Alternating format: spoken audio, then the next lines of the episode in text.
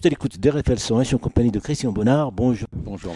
On se rencontre à la ville de Saint-Pierre-des-Corps pour parler du conseil municipal qui va se dérouler le 6 juillet. Et c'est le dernier de cette année. Absolument, dernier avant les vacances.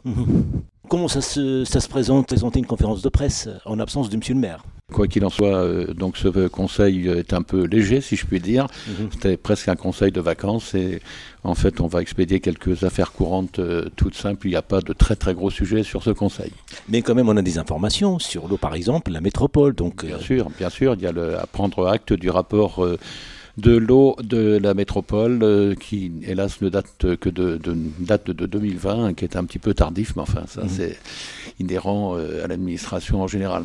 donc on peut, on peut dire que c'est un grand chantier qu'il va. Le problème de l'eau est un, est un gros chantier qui est pris en charge par la métropole de manière, euh, j'allais dire, très très sérieuse.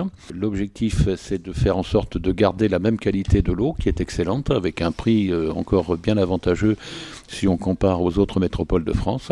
Le point important pour Saint-Pierre-des-Corps, c'est que nous espérons que l'eau sera moins calcaire l'année prochaine, puisque nous serons interconnectés avec la ville de Tours et que nous ne prélèverons plus, plus ou, ou presque plus, en tout cas dans le, dans le Cénomanien, qui nous apporte une eau très pure, de grande qualité, mais hélas très calcaire et qui ennuie bon bon nombre d'habitants. C'est une, une ressource précieuse, bien Mhm. sûr, Mhm. et qu'il convient de préserver parce que cette nappe est en constante baisse et il est convenu euh, de l'accord de tous d'essayer de réduire euh, drastiquement ces prélèvements dans le Cénomanien.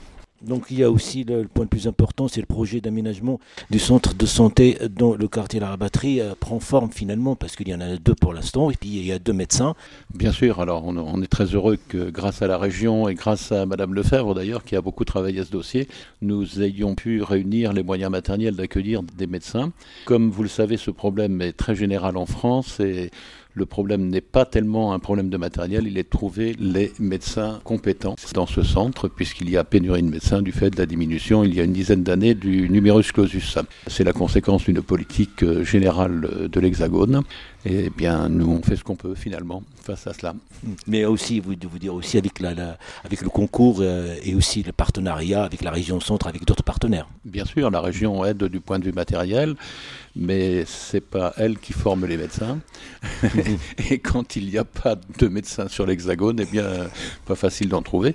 On sait bien que les médecins souhaitent de plus en plus être salariés, mais quoi qu'il en soit, il y a tout un changement. Enfin, c'est une politique euh, très ancienne, euh, prévisible depuis au moins une trentaine d'années, et puis nous en voyons les résultats. Et bien qu'on ait amélioré le numerus clausus, il, cela ne se fera sentir que dans quelques années maintenant. Je pense que d'ici 4 à 5 ans, on devrait voir la situation s'améliorer au fur et à mesure que de nouveaux médecins seront formés. D'accord, donc ma dernière question, ça sera sur les associations. Il y a des aides pour soutenir le football, puis aussi le rugby et le club de cyclisme. Donc, Absolument. euh.